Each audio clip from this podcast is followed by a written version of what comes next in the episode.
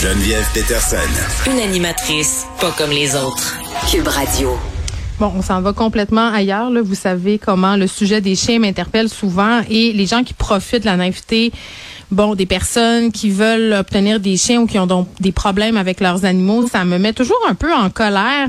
Et bon, il y a un article qui a attiré mon attention euh, dans un journal euh, où un homme qui a été plusieurs fois là, pointé du doigt pour des mauvais traitements envers les chiens dont il s'occupait. Un éducateur canin, Marc Boisvert, euh, qui a été réprimandé à plusieurs reprises, continue de servir des clients, continue d'accueillir des chiens dans des, dans des installations. au début, ça s'appelait Alpha Service Canin. On a changé de nom. C'est devenu un autre nom. Et là, les gens sur Facebook se sont organisés. Puis là, je, moi, je voulais pas axer sur le côté négatif de cette affaire-là. Là, je pense que ce nouveau long euh, d'entreprise-là, Cool Dog, va faire le tour assez vite.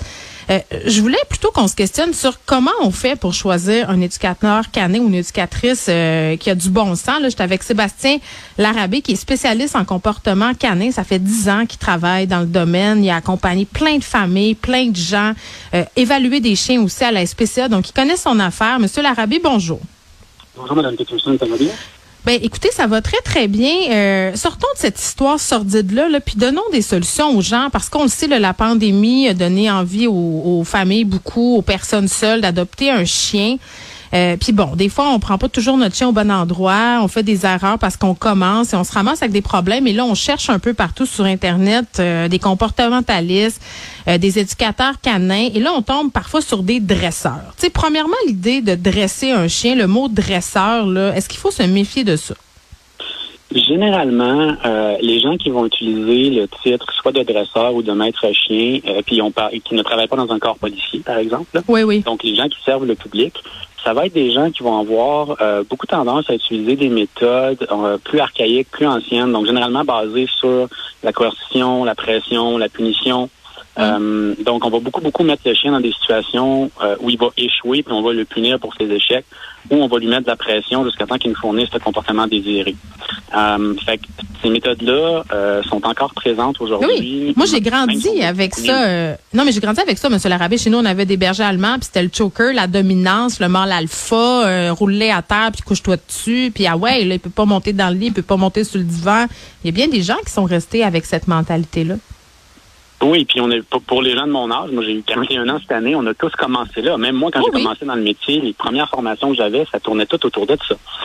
Euh, jusqu'à ce que euh, on commence à se questionner un peu plus loin, qu'on commence mm. à apprendre un peu plus. Surtout, surtout, le, gros changement quand que les gens vivent, c'est quand ils vont aller chercher un petit peu de connaissances en langage canin, qu'ils vont se mettre à voir l'inconfort chez leurs animaux. Et moi, quand j'ai commencé à voir ça, ça dans ma tête, ça a fait ben non, mais ça marche pas là. Je peux pas aimer les, chiens. Signaux, euh, les signaux d'apaisement, vous parlez là? Oui, oui.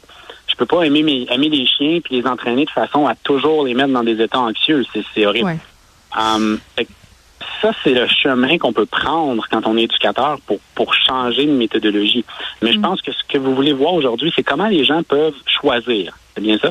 Exactement, parce que je me mets dans la peau d'une personne qui connaît pas ça, mais qui veut bien faire et qui cherche sur Internet un éducateur canin c'est difficile de séparer les bons choix et les mauvais choix. Puis tu sais là, dans le cas qui nous occupe, l'article auquel je faisais référence, tu sais, on avait droit à un chien réactif qui est ressorti de là encore plus réactif. Donc ce choix-là peut vraiment empirer le problème du chien. Là.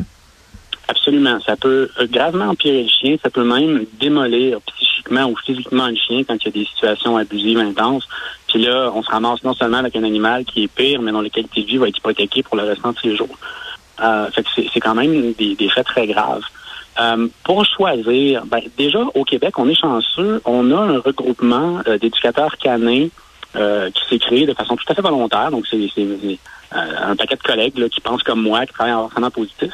Et on s'est tous réunis pour on a créé le regroupement québécois des intervenants en éducation canine. Donc, okay. c'est pas un ordre, mais c'est un regroupement. Un regroupement. Donc, l'adresse web, c'est le rqiec.com. Euh, donc, si vos auditeurs cherchent un éducateur canin, ils peuvent aller là. Il y a une liste de tous nos membres classés par région, puis ils vont pouvoir trouver chaussures à leur pied. Et tous les membres du regroupement, ce qu'il faut savoir, c'est que, un, sont membres sur une base volontaire. OK? Euh, tout le monde a signé un code de déontologie dans lequel il s'engage à user de méthodes positives, douces pour l'animal, sans lui causer de peur ou de douleur. Puis tout le monde a aussi accepté de respecter les règlements généraux, donc qui incluent le respect de la clientèle, euh, du chien, etc. Fait c'est une très, très bonne porte d'entrée pour choisir un professionnel digne de ce nom. Et euh, comme le métier n'est pas réglementé, donc euh, n'importe qui là, peut se dire éducateur canin, c'est pas illégal. Ok, il y a pas, vous avez bien raison, il n'y a pas d'ordre professionnel.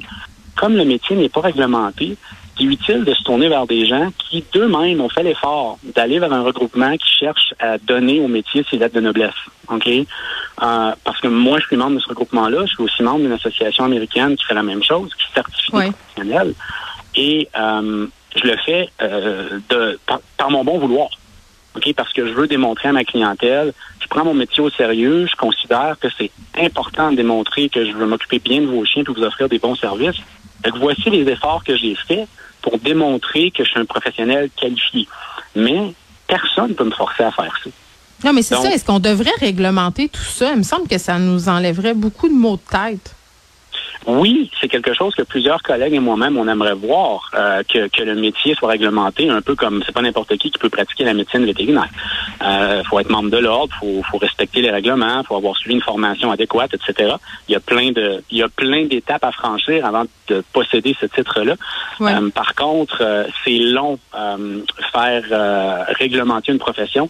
Et une des premières étapes, c'est de créer un regroupement comme on le fait.